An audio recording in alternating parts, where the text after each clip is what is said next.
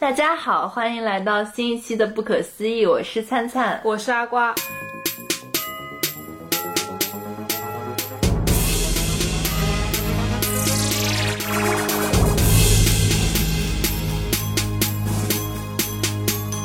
又到了我们一年一度的阅读地图盘点，然后这个是我们的节目一个小传统啦。我们今年做了呃阅读地图二零二一，然后呢，呃，我们这次想从就是跟去年的一个变化开始说起。其实我们去年主要是做阅读的盘点，是从一个纯写纯读者的这个角度来考虑这些问题。但是今年呢，因为我们呃，听友群里面也有一定的人数，然后大家呃有时候在创作上还比较活跃，所以我们从一个读者的身份转换到一个创作者的身份来讲共创，对，我们就做了一个共创的理念。然后这个理念呢，其实当时想到一句话，呃，这个下面这句话不是我们原创的，要引用一下作者，就是正直在《先正》的这本书的扉页上就有写，在人。渺小又无畏的一生中，神不可能时刻在场。我选择用写作弥补他的缺席。其实我们为什么引出这句话？其实因为是我们我们做了一个虚拟读书会，然后虚拟读书会其实是一个游戏吧。然后这个游戏的规则是说，呃，先有一个人说出一本虚构的书名，然后假设所有人都读过那本书，然后接下来就随意编造书中的故事，并自由讲述，然后不能否定前面的人说过的内容。比如说，有人说田中死的时候我哭了，然后其他人都要假设这个场景存在，并且继续说下去。本书讲完之后呢，就开始下一个下一个人提出新的书名。这个游戏一开始是一张截图，我们就发到了我们的听友群里面。没想到我们的三个听友群里都开始玩起了这个游戏，然后大家还做了一个积极的共创。这个。呃，小说因为比较长，我们小说涉及科幻、甜宠，还对，还啥都有，宇宙哲思哦，还有魔幻。嗯，但我们这个和虚拟读书会还有点不一样。就虚拟读书会，原来我们一开始发到群里，它的规则是假设我们都读过一本就根本不存在的小说，然后来畅谈读后感。后来我们是直接有一个人可能提出一个呃标题之后，然后就是像接龙一样去做一个故事出来，有。三个群嘛，所以三个群里面还发展出了文风都比较不一样的地方，都不能说不一样，截然不同。对，然后这三个群里面，我们可以提一下自己大概讲的这个故事的开头是怎么样的吧？嗯，就是呃，我们现在有三条故事线，然后火星群呢是叫做没有星期二，然后这个这个是阿瓜起的一个头，特别好玩，就是我们当天刚好是星期二，嗯，然后呢。呃，阿瓜就写了一句：“这是没有星期二的第五百八十四天。”然后五百八十四天前，突然全世界的人都不记得星期二的存在，我不知道发生了什么。然后后面大家就接下去没有星期二是怎么样的一个故事？在地球群的这个故事叫做《飞向水星》，飞向水星就是说有一个人给水星写了一封信，呃，在这里面有点小科幻色彩的一个故事。在水星群里是叫做那些重要的恐龙，这个这个故事比较逗，就是有讲神风翼龙啊，就怎么样 完成家族使命这样一个故事，还要不停的想新的龙的名字。对，我们本来是打算就是最后三条故事线汇聚在一起，所以我们当时作为穿越到三个星球群之间的呃小课代表，还会时不时的丢一些莫名其妙的人名进去。但这个故事呢，呃，共创其实挺有意思的，但是因为大家一起写，也确实没有一个就是呃统一的逻辑啊。我觉得大家就是都都参与进来，可能还是会有自己的收获吧。就是第一次能感受到自己笔下的人物完全是有自己的自我意识的，跟作者一点关系都没有。嗯，对，所以其实就有谁，如果某一天下午比较无聊的时候，直接就可以就在某一个群里，就你在你所在那个群直接抛出一个标题，因为我们现在群还是。哎，还是有一点点人了嘛，就是说不定一一百个人里面或者两百个人里面，还是能找找到三到四个跟你一样无聊的人。对，但是还而且还愿意写的人，就还蛮神奇的。前段时间就刚共创开始之后，当时不是跟你沟通了一个 idea，就是说到我们年末的时候，其实可以把这三个故事就做成小图册，然后呢。就我们去找一个插画师，就根据我们共创的这个故事，去把它真的去做个做成一个故事的绘本。对，这个也是生命记录。其实我觉得脑海里奇思妙想的世界也是，也可能是真实存在的。嗯，对，对，这个还是 flag 可以立起来。好，像要说一下加入听友群的方式。对，可以在微博搜索“不可思议 bookish” 播客。在微博里呢，就能找到加入我们听友群的方式。当然，从小宇宙里面也直接有通向我们星球的联系方式哦。对，然后阿瓜会根据你的名字啊，或者自己的爱好属性，帮你粗略的分一个就是星球。然后大家就是 分瓜，分 分球瓜，应该叫分球瓜，分月貌本貌。然后呢，在这这档节目，今天这档节目的最后，我们会。以一个就是大家的一个诗歌共创的分享，这个呢是我们水星群的一个听友啊，又开始 call back，就是跟我们去年阅读地图的策划同一位听友温伯恩同学，对，就是建议说我们可以每人分享一个句子，可以原创也可以摘录，然后一起来写一部短诗集，到时候可以摘取一部分让作者分享，写下这一句的心境，然后语音或者文字都可以。然后，因为我们现在是有了这样子一份四十多句话的一个小诗小诗集，呃，关于作者自己写下当时这句的心境，我们可以让那个作者在评论区里面再做分享。然后，因为我们还是稍微梳理了一下逻辑顺序的，所以会有一些其他的诗歌碎片就被我们就是遗落在外面。但是我跟阿瓜说，没有被选到这些诗歌碎片的听众会不会觉得难过？我说他们都不一定会听节目，你有什么好难过的？就好像，所以就也没有关系。如果大家还有想再加入的那个诗歌碎片，也欢迎在我们的那个就是节目下面积极留言，或者就在我们的群里面活跃的自己表达。所以大家一起来做大艺术家吧。接下来呢，是我们呃就是阅读地图的正式的一个小小环节。我们先分享一下今年我跟阿瓜读的一些书。对，然后刚刚在盘点的时候，今年的阅读地图大概是怎么样嘛？在做这个个人盘点的时候，发现自己真的没有读什么书。嗯，对的，就是因为今年好像确实生活比去年多了一些。刚才跟阿瓜商量说，我们可以说一下自己没有读书的时候在做些什么。对我直接说，就是其实读书的时候是比较少的时候，可以直接问我读书的时候在做些什么。所以你读书的时候做了些什么呢？读书的时候在读书。哦，有没有 最近流行的废话文学？听君一席话，甚听一席话。好呀，然后呢，我们给自己归了几个大类吧。首先呢，其实是说一些对自己有有一些小哲思上的影响的。呃，首先就是之前也推荐过的沉浮实验。然后沉浮实验这个真的是对我今年的生活改变特别大。就我觉得我是自己变成了一个。呃，相对而相对过去的自己而言，顺势而为的一个人。然后《沉浮实验》这本书呢，也就是通过冥想关注自己的内心，然后说宇宙对人和故事都有自己的安排。然后也许因为世界上大多数东西多多去担心也没有也没有帮助，所以不如做好手头的事情。也是因为专注能够激发自己内心真的就是渴求的东西的热情，呃，以此来引领自己的人生，听宇宙的信号。然后我我经常能够感受到，就是很多事情确实是我自己努力强求，然后就非常倔强。然后但现在觉得就可能就可能还是有有很多宇宙的信号，就是它自然而然，比如说其他人的反应是怎么样的，然后这个世界的呃其他安排是怎么样的，这种顺应会有很多好的事情自然而然的发生吧。然后自己也不会这么的累了。这本书你好像就经常提，但是我其实没有读过，然后刚看你就。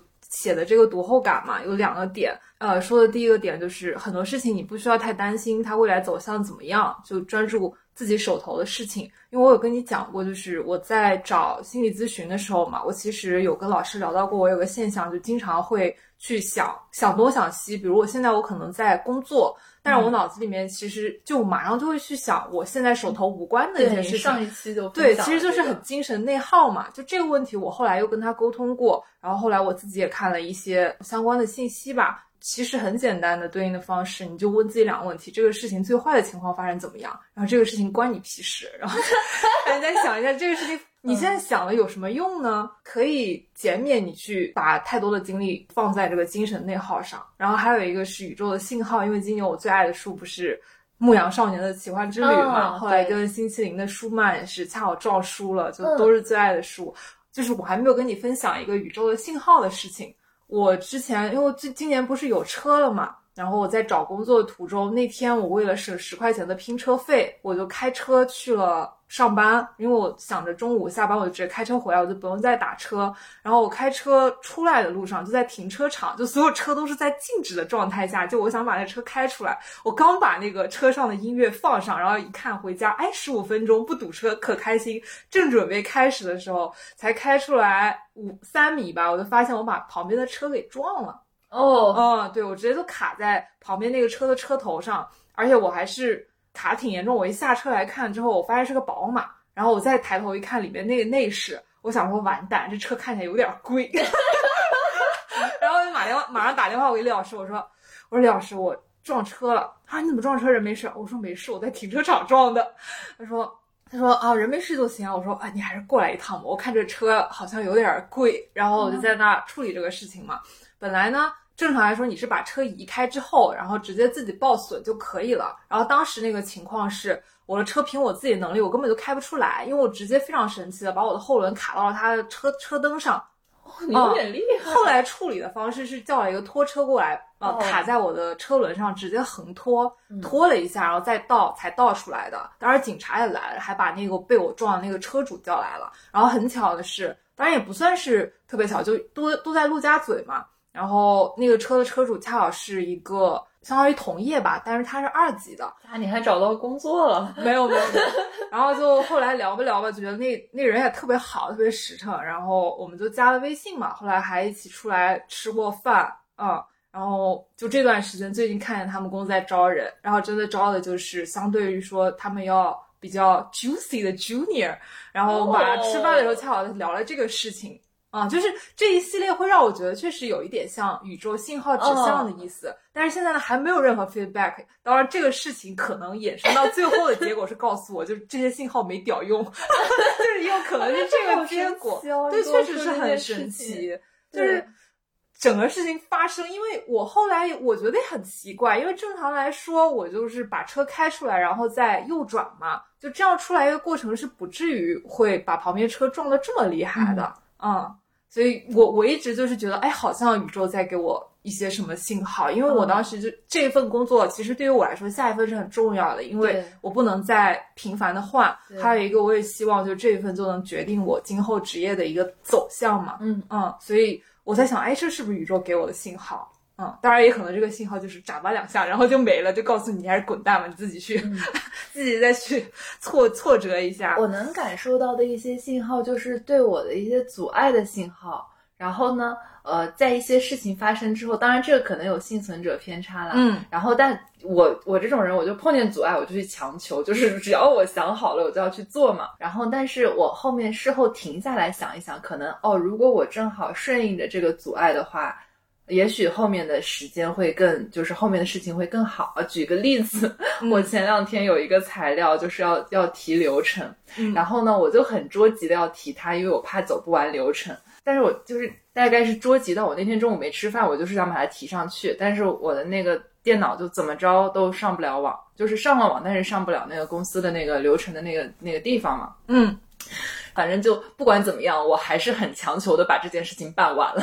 大概就是还是把周五之前把流程提了上去。嗯，然后大概在下午的时候，突然同事反馈说：“哎，还有一个地方要改。”然后，然后 又撤回来。对，但是已经经过经过上面的上级审批了嘛，就不太好撤。然后同时是就再提第二个流程的话，就好像显得自己就是好像错了很多那种感觉。嗯。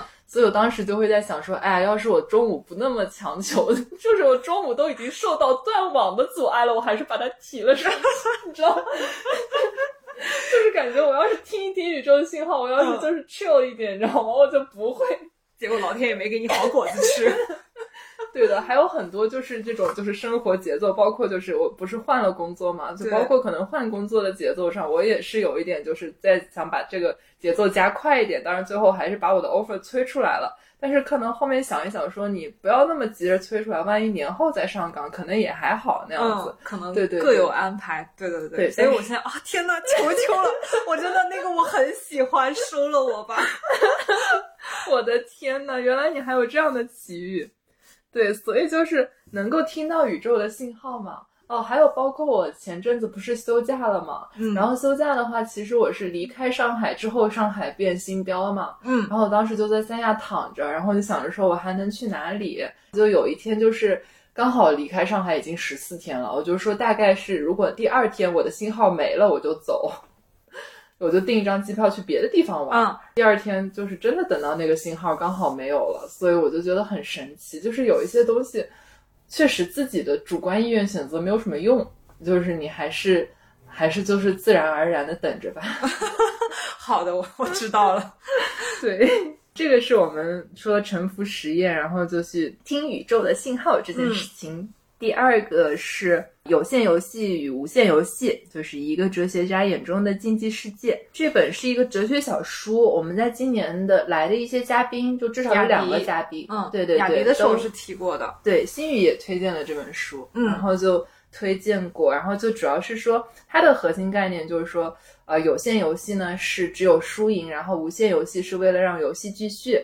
当然，这本书肯定是认为无限游戏更好，但是生命中还是有一些游戏，它必然是有限游戏，然后是怎么怎么样这样一回事。哦，这本书后来因为经常听你们推荐嘛，然后我马上下班了就可以。哦，我就下马上下不是马上下班，马上下单了。所以我最近在看，因为嗯，之前也是说对于元宇宙这个浪潮特别感兴趣嘛。所以其实讲的这个有限和无限游戏里面，包括有一些对于概念的界定，包括还有生态的这个理解和定义。其实对于我觉得，不论是你做一个新的商业的逻辑啊，或者说打造一个新的生态，这些都还是很有参考意义的。那确实有点难读，是真的。嗯，是是的，是的。虽然它特别慢，但是它不太好读。对。呃，然后还有一本就是哲思类的这种小书，就是《七堂极简物理课》。我今天翻到我的阅读记录之后，完全不记得读过这本书，可能真的没有很懂它。然后，但是这本书 呢，大概是讲世界是一个引力场，然后时间也有可能是不存在的。然后，因为热力的存在，所以过去、现在和未来是同时进行的。然后，我觉得这个概念还挺浪漫的，就是因为当这三个。现在、过去和未来，当这三个时空同行同时进进行的时候，你既没有失去对未来的希望，也没有失去就过去美好的回忆，然后就觉得这个概念特别的感人。然后接下来，对，就接下来就到没什么没读过什么书的我，这本书叫《最初的爱，最后的故事》，是从杨思琪的白熊租书上他们那个项目租的。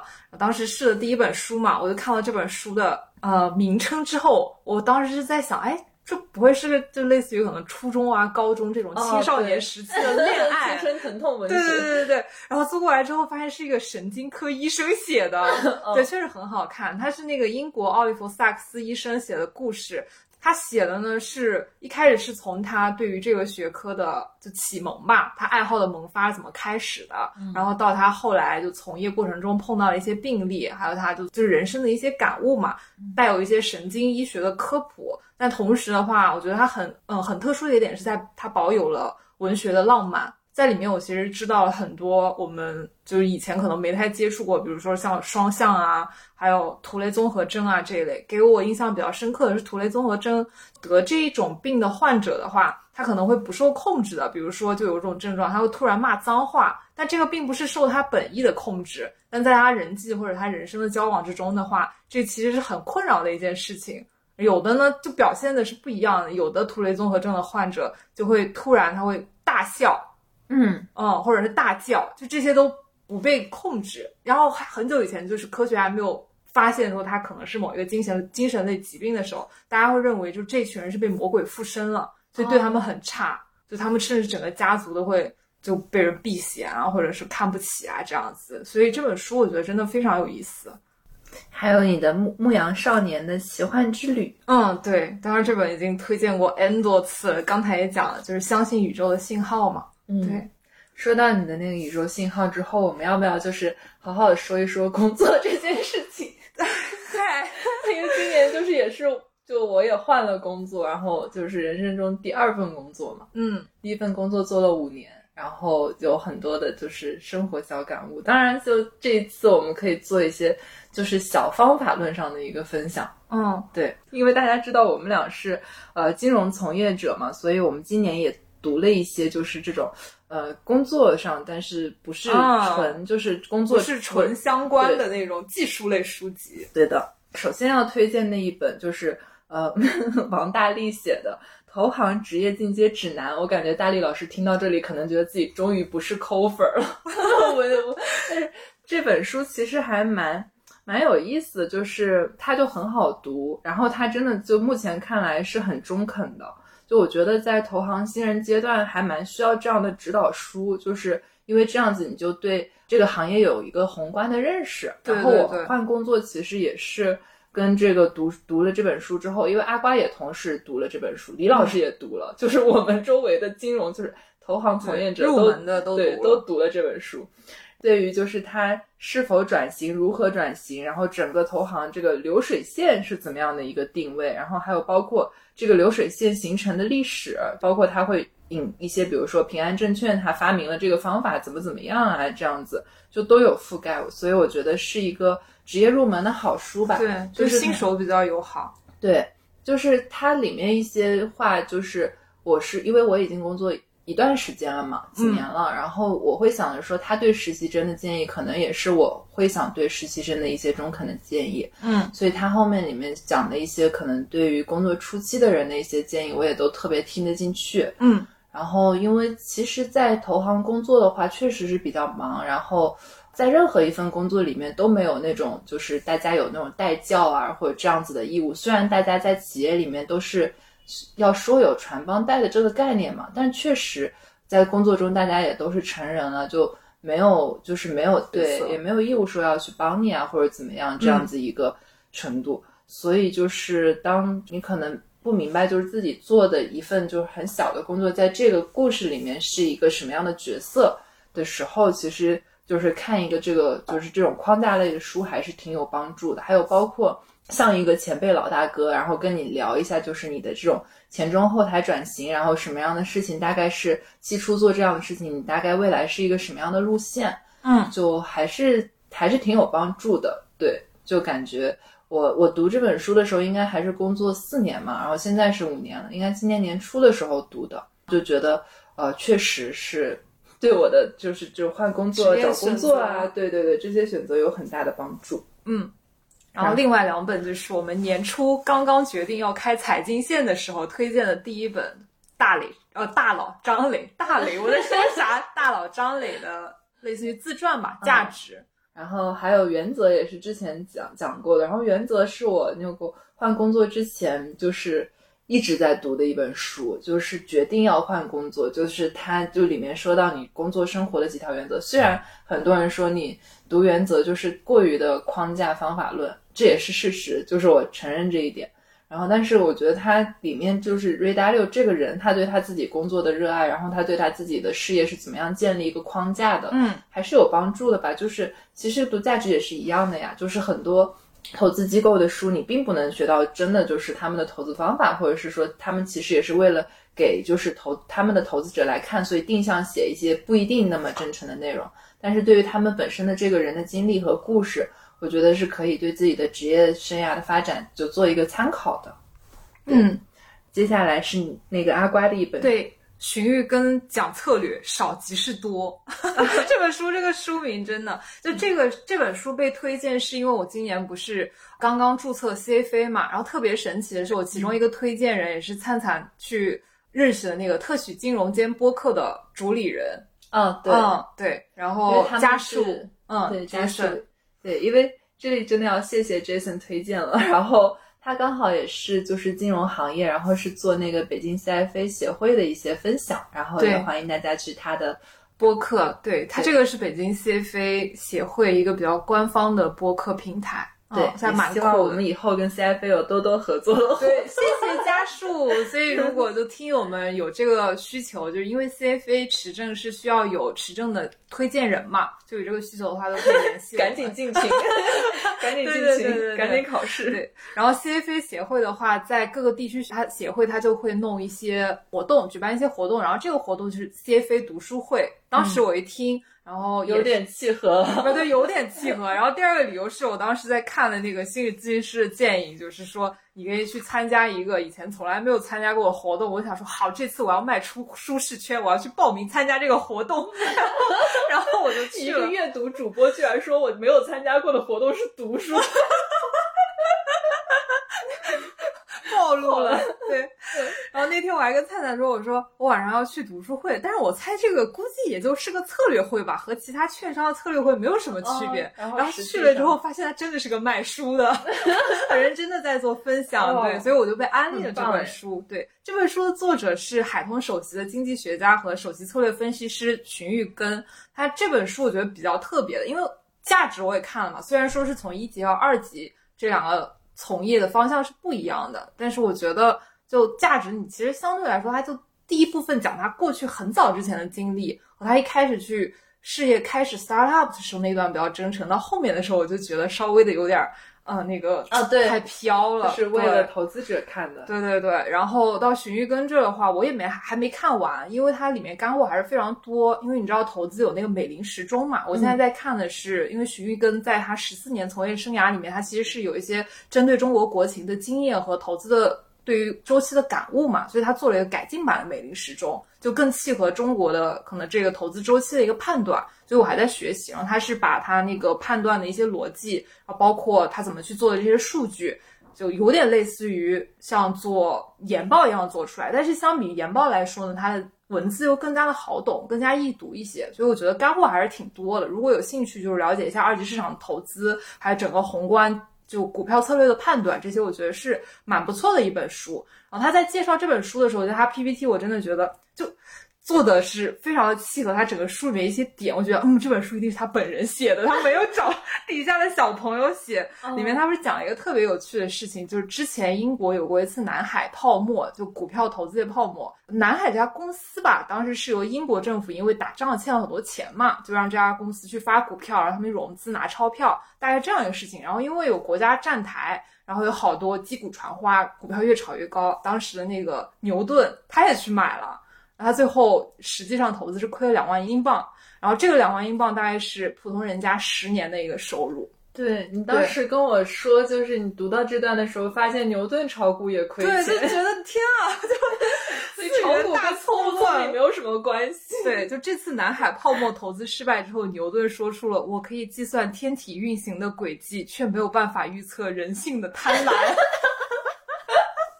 就觉得很有意思。对，这个以后可以做我们财经节目的 slogan。嗯，好，接下来分享一些今年一些轻松的阅读吧，就是。呃，因为有那个一些租书的这个软件，然后我就在上面买了一些呃租了一些漫画看，因为看漫画还是确实看完了就会还掉，还挺划算的。几本漫画点一下名字作为自己的一个生活记录，读了一本《波尔多往事：遗产风波》，是讲一个在波尔多有酒庄的一个小女孩，然后呢，在父亲死了之后，怎么样回去梳理自己的。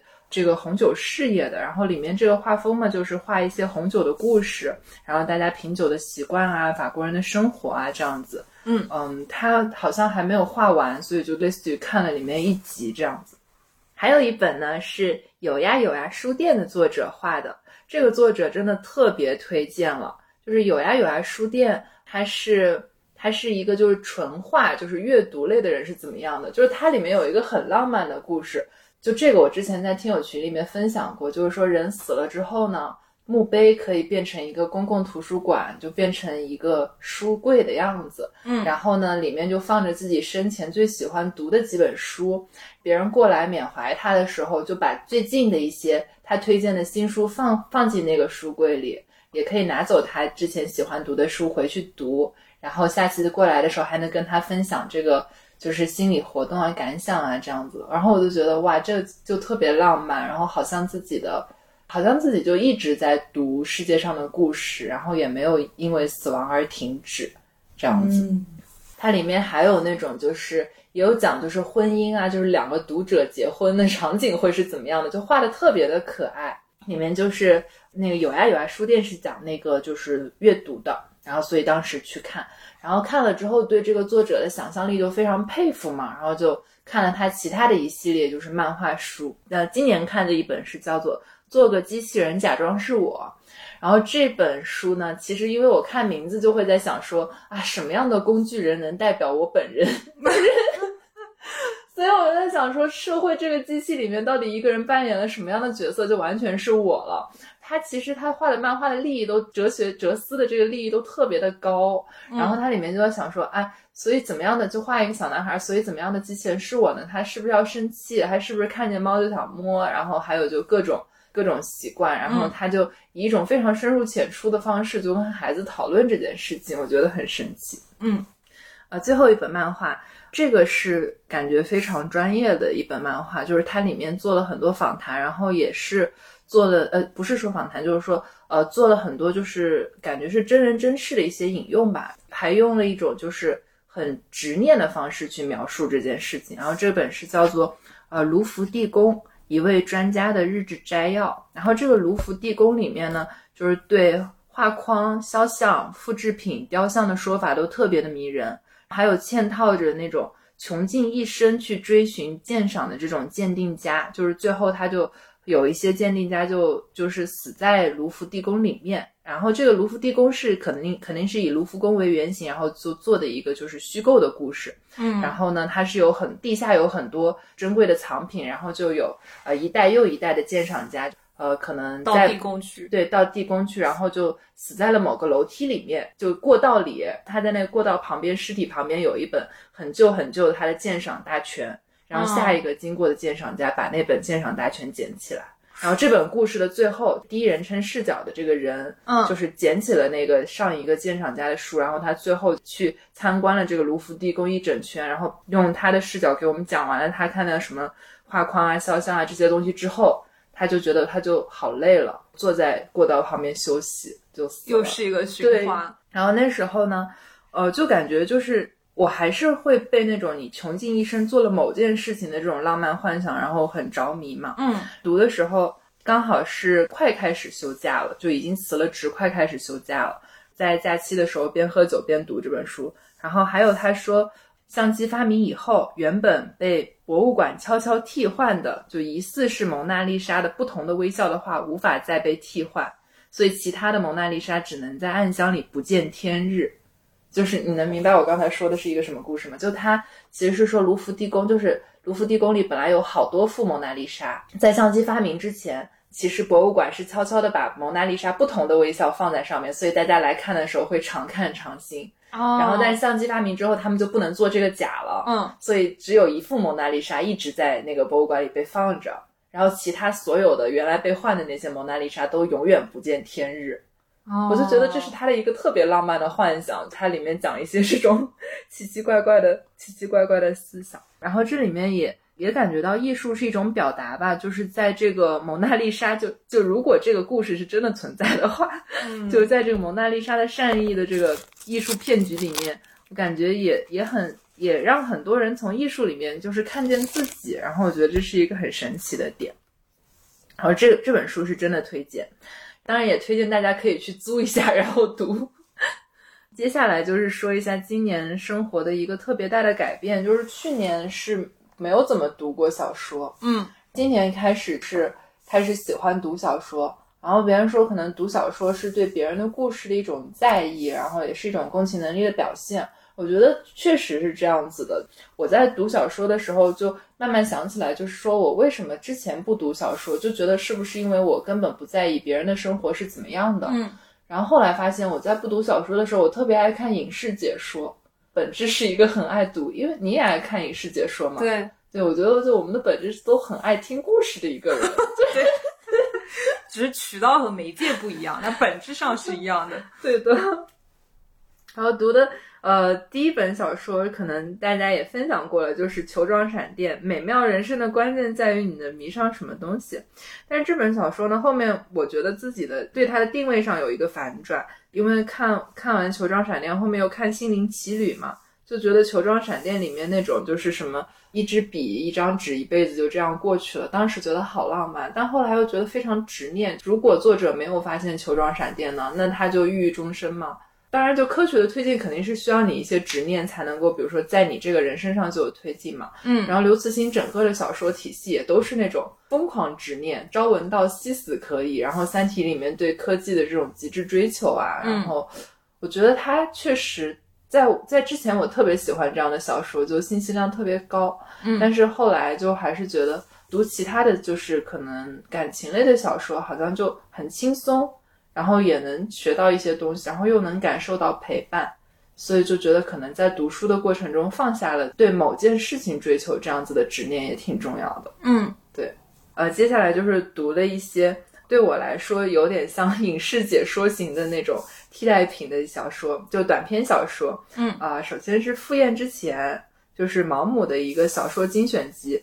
其实毛姆呢，他就很有那种产品家的思维，就是他会把自己的小说，就是一个短篇加一个稍微长一点的一篇，也不不能算是真正体量上的长篇嘛，就是一个短篇加稍微中中长一点的一篇加起来，然后再加一个短篇，就这样替代着放在一起，这样子你读完一个短的，读一个节奏，对对对，就很舒服，所以你就能一口气读完它，然后去买他的下一本。所以毛姆也是那种生前就很有钱的人，很有方法论啊。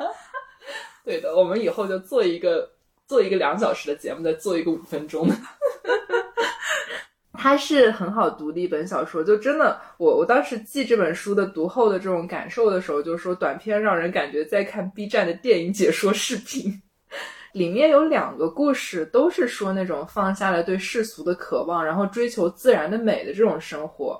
其中一个是还能够维系自己的生活，然后去追求自然的美。然后另外一个故事就是。吞食魔果的人，也有翻译是叫吞食忘忧果的人啊，这样子。这个故事里面是说，在最终最终在享受了很多的生活之后，却穷困潦倒，没有办法维系自己想追求的浪漫生活而流离失所。这个说法让我觉得更加的有意思，就是说。就是艺术家，你可以去追求艺术，但是他这个贪食忘忧果的人里面，又描绘出了你去追求艺术之后，但你的基本生活无法被维持的这个现象。嗯，也有说法是说，艺术家真的要足够富足，才能够支撑自己荒诞的梦嘛。所以我觉得，呃，他这里面对这个艺术家和生活的这个讨论还是蛮有意思的。嗯，对。然后，嗯，还读了一本书，叫一一本就是虚构小说，叫做《下雨的书店》。然后这个也是因为阅读，然后就想了解一下，就是说书店里面有一些什么样的故事。然后这个呢，其实是讲一个小女孩下雨那个去了一个去了一个就是魔法书店，然后讲的一系列故事。然后也有讲追寻青鸟啊这样子的事情，所以挺通俗易懂的吧。然后就如果对阅读这个事情本身感兴趣的朋友，可以读一读。然后这个是作为记录，然后录一下。最后就是最近在读的张爱玲 真的不敢说自己在读张爱玲，就是就感觉好像因为也不是专家，有很多人就更了解，然后又又感觉选了一个特别大的一个话题。但确最近确实是在读张爱玲，而且开始读张爱玲以后，就发现就是上海静安寺那边有一个张爱玲书店。然后有一天就是刚好去，刚好想买下一本张爱玲系列的下一本小说短篇小说集的时候，刚好经过了那家书店。那家书店还特别有意思，它的那个书带咖啡的这个概念嘛，然后它里面的那个咖啡单都是按照张爱玲的这个小说的名字来取的，就比如说叫第一炉香，什么茉莉香片、红玫瑰与白玫瑰这样子。对，因为它其实短篇小说。当然，我还是要强调一下，就是我对他的整个人生故事没有那么的了解。但是光看他短篇小说的话，能觉得他真的是一个很，就是也是产品经理、产品经理式思维的这种小说家，就跟毛姆这方面可能有点像。他写第一炉香的时候，就会说：“你先点上一炉香，然后等你读完这篇小说的时候，这炉香可能刚好烧完，就是类类似于这样子的。”然后他当然第一炉香之后紧接着第二炉香嘛，然后再接着说茉莉香片。这三个都是他的那个小短篇小说标题，然后就感觉好像他给读者先营造了一个你在生活里读这篇小说、听我说这个故事的时候的一个场景，然后我再讲这个故事，然后再回到这个生活，就感觉真的是张爱玲本人出来陪伴的那种感受。嗯，张爱玲就很像古典主义还有现实主义的一个融合。嗯，你说的那个书店是不是在他的静安寺那边，他故居公寓的附近啊？啊，那我他原来是在那边有居住过，有可能。嗯，他的这个《倾城之恋》这个系列吧，就是我觉得能感受到就是女性的绝望和无奈，但是又透露出因为温柔而表现出来的卑微。然后他跟很多女性作，就是那个时代的女性作家一样，都会说钱和爱这两件事情的意象嘛，甚至就直接点出这两个词。所以我当时就想到，我们当时看一书的这个小说的时候也。把这两个概念就是直接就点出来，就觉得特别的不谋而合。然后还好现在女性可以自己工作吧，就是你至少至少可以就是单个问题逐个击破。在可能当时张爱玲的那个世界里面，就我读她的每一个短篇，读到现在，就感觉她还是就是女性还是必须得靠男性的认可才能够获得就是正常的就是基础的生活，嗯，还是还是蛮心累的。当然了，他这里面索性还是多少有一些爱的，所以，所以还是觉得比较幸福吧。然后我刚好是在那个换工作休假的时候，在大海边读完这本书，就能够感觉，就能够感觉到其实是一个很舒服的状态。然后能够感觉到，因为我当时有世界上所有的时间去关心别人的故事。然后我就感觉整个人都放松下来，然后从此就开始喜欢读小说。就现在回家会没事儿翻翻一篇故事来读。然后还有一个特别深刻的感受就是，张爱玲不是那种卑微到泥土里，然后会开出一朵花来的这种人吗？所以以前觉得小说里对，以前觉得就是张爱玲其实不会爱自己，但是现在就感受到可能生活就是很无奈吧。然后她就是卑微到泥土里又开出一种花来，只是其中的一种方式。选择卑微到泥土里开出一种花，一开出一朵花来，就是也不会被就是爱不爱自己这件事情绑架，所以我觉得可能，对，也是另外一个角度的思考。嗯，然后在小说这个类别里面，我完全就没有推荐书，因为我没有看那种，因为我看小说通常都是爱看言情，就通常是在就真的最近已经不想再做什么让我觉得自己有进步的事情。这些人写的这些小说，在在那个时代也是言言情吧。类似于吧，但是我看的言情可能还更言情一点，因为之前极客的那个 就是纸质书为什么无可替代的话题里嘛，当时我回答给大家念一下，我回答是通过翻页和纸墨香气传达出来的意识与情感，在那一刻贯穿触感、嗅觉、视觉、听觉，永远是不可替代的感觉。哦，多年以后还能看到我在哪页翻阅的最久，又回想那一刻我想了些什么。下面就有一个朋友给我留言，他说。这么抒情，看的还是书吗？我就说，对啊，看的是言情的时候，我眼泪还得在上面做书签呢。是这样的。对，就比如说我看的呃小说类的，比如说《如懿传》啊那种那个类型的，对对对，就不一定是张爱玲啊这种。对，其实是很类似的。对对对。哦，我当时是觉得，就是我在这个话题的观点跟你还有点不一样，就是我是认为纸质书不一定无可替代。嗯，就是文字它本身就是一个很好的载体了，然后文字是每个人的一个魂器嘛，就是你灵魂的一部分变成你的文字，然后呢，别人拿到这个魂器之后呢，就可以感受到你自己当时在想什么，我这个就没有时空的限制。然后，但它是从纸就是纸质的书里面，还是说就是电子书或者其他的这里面，对我来说，嗯，可能没有太大的区别。然后我也知道很多就是做书店或者做阅读的人，就是会，呃，我记得原来看什么书店故事里面，就是说那个书店主人有一个场景，就是把那个 Kindle 把 Kindle 用枪打了一枪，然后就把那个破碎的 Kindle 挂在一个放在一个那个相框里，然后挂在他书店门口，就是他就是反电子书这种，觉得没有灵魂。嗯嗯，但是我觉得灵魂可能不不在于它是什么形式表达吧。对对对，想跟大家分享两个。方法论，其中有一个是，就是跟心理老师学的嘛，咨询老师。然后其中有一个是叫二十四种人格力量，它是首先是以问卷的方式，嗯，大概有一百来道吧，选择题，然后做出来之后，它会有一个呃圆形的象限图，它有二十四种人格力量，根据你做的问卷，最后会给你生成一张图表，就是大概会显示出你可能在某一个人格力量里面，可能那个分得分就特别高，哪几项的可能得分就特别低。他做这个的原因呢，其实是让你说发现你自己人格力量中有哪一些部分比较强。他最后想让你做的，就跟我原先想的不一样的点是在于，我原先是以为看到你得分低的地方，他是希望你去做一些改善，就是把这部分的分补上来嘛。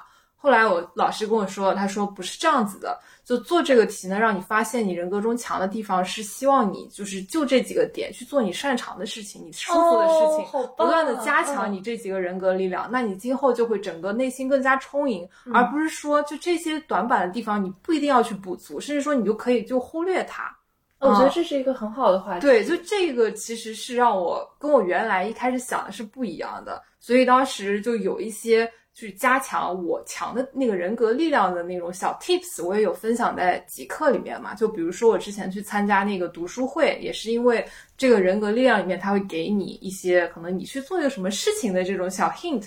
就关于阅读的话，我可以分享一下，就这个人格力量他给出的建议啊。他说，如果你是一名学生的话，阅读那些推荐的书目，而不是那些必须的书目。每天学习并使用一个新词汇。阅读一本非小说类的文学作品，嗯，就大概就是这样子，就是他会根据你每一个人格力量，给出你一些，哎，比如说你可以去做什么什么事情，然后尝试去进一步的发掘，然后这个人格力量的测试呢，你发现你自己擅长的那一部分力量之后，其实每天你可以就是做一个，嗯，小表格或者小记录。就你比如说，我今天遇到一个什么事情，或者我做一个什么什么事情，我觉得很开心，就让我从中得到一个正向的反馈，或者说让我觉得更有力量，你就可以用一个加号，然后把那个事情写下来。然后这个事情呢，对应你人格力量中的哪一项，你把它归类。然后呢，如果有什么事情觉得你觉得很消耗，你就写个减号，把它记录下来，然后对应到人格力量中哪一项。就慢慢的，其实我做过一段时间，我就会发现这个事情，这个记录让我觉得是自己更有力量，然后更有感恩心，然后生活中。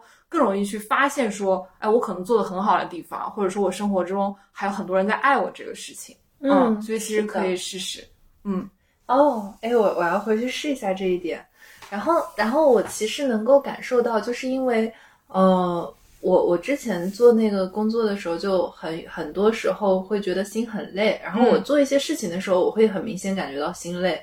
周围的人就会说啊，就是这样子啊，嗯，比如生活就是这样子啊，就是大家都要经历这些东西啊，就是类似于可能隐隐约约指示着你不应该心累，你心累只是因为你娇气。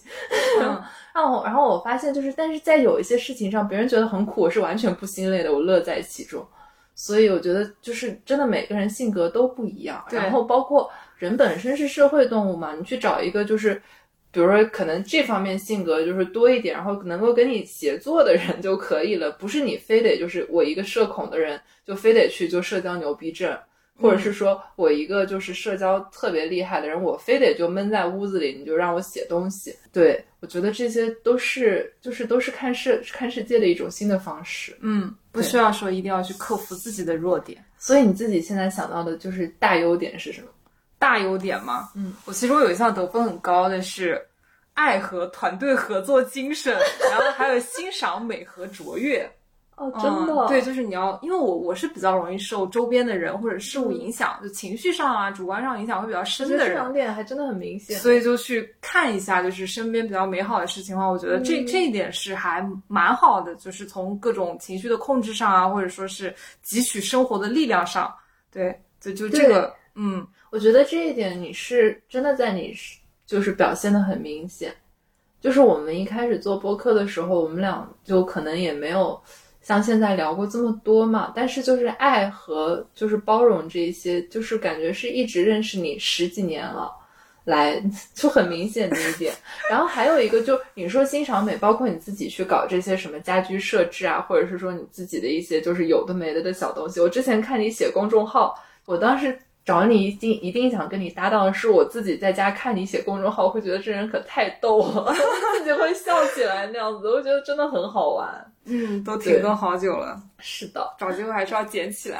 对，还有就是欣赏美和对人的就是真诚的祝福，因为可能你真正亲密的朋友没有那么多个嘛，嗯，但是可能还是会跟很多人去交往，会去认识，就会发现就是在人群中有一部分人，嗯，当然也不是说好或者不好，可能就真的不适合我吧。就有一部分人，当你去分享好的事情的时候，可能他们会想到说自己不够好，嗯或者是就觉得说就不没有办法真心的祝福你嘛。嗯但是可能像我和你的性格，就是我别人分享好的事情，我就哦 respect 那种感觉，祝福，就从来也不会去想说，哎，他分享这件好的事情，我要跟自己对比一下，我行不行那样的。虽然就是有很多大神的存在，还是让我们感受到压力很大了，就是会觉得焦虑，但是就是祝福的时候，还是真的真心祝福。嗯，然后我觉得这也是一种就特别良性的互动，就是你会把这个呃正向的反馈就带到更多的事情上，然后也会让你就你自己更好的一面被激发出来。嗯，这个回头可以分享给你。好呀，好呀。然后最后我们要开始分享一下大家的共创，也是我们作为一个一岁多的节目可以做的一件事情了。嗯然后接下来呢，就是呃我跟阿瓜来读一下，就一人一句的读一下我们在节目开头提到的不可思议共创短诗集，也预祝大家圣诞和新年快乐。嗯，今天没有读书，所以我打开窗户和世界道了声抱歉。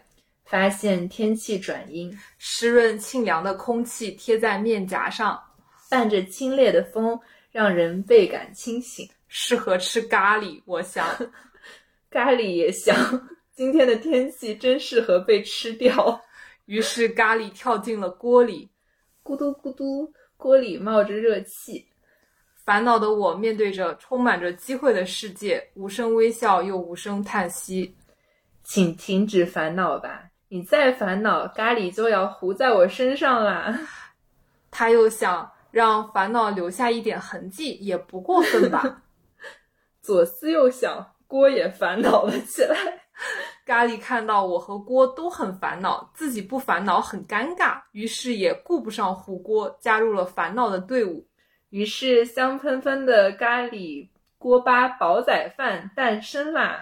就在这时，那个熟悉的身影又出现在我家窗下，已经是第三天了。和前两天一样，他穿着白色的羽绒服，戴着棕色的贝雷帽，围着松松垮垮的围巾。生活留有的不是困难和复杂，而是简单和抑郁。煲仔饭知道，我却不知道。哇哦！呃，于是我又开始烦恼。命运无常，生活干燥，还是要感谢文学和艺术给我们的寄托。仿佛沉闷的沙漠里筑起了主题公园。风吹动我的头发，我开始走快。我自顾自的胡思乱想，但又瞟到他了。他好像总是那么可爱。我思考着，是不是打开窗户喊他名字，请他来吃我刚做好的咖喱啊？我打开了窗，发现他走远了。没多想，突然跑下楼，想要追上他。马上就满潮啦，马上就月圆啦，你也会马上开始想我了吧？过了许久，我才发觉，这凡尘人间能令我动容须臾的生灵中，无一不氤氲着你的碎片。哦，现在是九点十分，而我已经想你很多遍了，想立刻就出现在你的面前，牵起你的手，走过漫漫长夜。对待自己温柔一点，你只不过是宇宙的孩子，与植物与星辰没什么两样。寒冷让我困在了温暖，你让我走出了温暖。担心什么？明天的事后天就知道了，且淡定。不食人间烟火惆怅，食尽人间烟火悲凉。不要四处看，你就是答案。这种工作的恐怖 不再惨烈，而在消磨。我渐渐发现，恐惧是个活物，在脆弱而孤独的灵魂里，它会生长，会变出各种花样。想要在别人身上找答案是找不到的。这有关系吗？嗯，今君生辰，吾无言以好；盼有心之言，能居之以真。山虽变沙，水虽干涸，唯君之容颜不变。哇！突然古风，一个忐忑的女孩用她的力竭和期待构筑了两个全新的角色。有意思的见解不是为了共识，而是寻找不同的观点。Ending，谢谢阿晴。坐坐地铁听不可思议，口罩后面咧嘴笑也不会当成神经病。希望大家能在地铁里，能在自行车上，能在 豪车里听我们的节目。嗯，对，然后咧嘴笑不会被当成神经病。然后这就是我们这一期的不可思议，然后也希望大家在微博搜索“不可思议 bookish 播客”，然后到听友群里来找我们玩。然后这是我们今年的二零二一阅读地图大盘点，然后也有了我们大家共创的这个部分。希望明年呢，我们能有更多的惊喜，和给大家带来呃更多有趣的东西吧。然后祝大家圣诞和新年快乐，嗯，祝大家。天天都快乐，不用来年，从今天开始。谢谢大家，节目。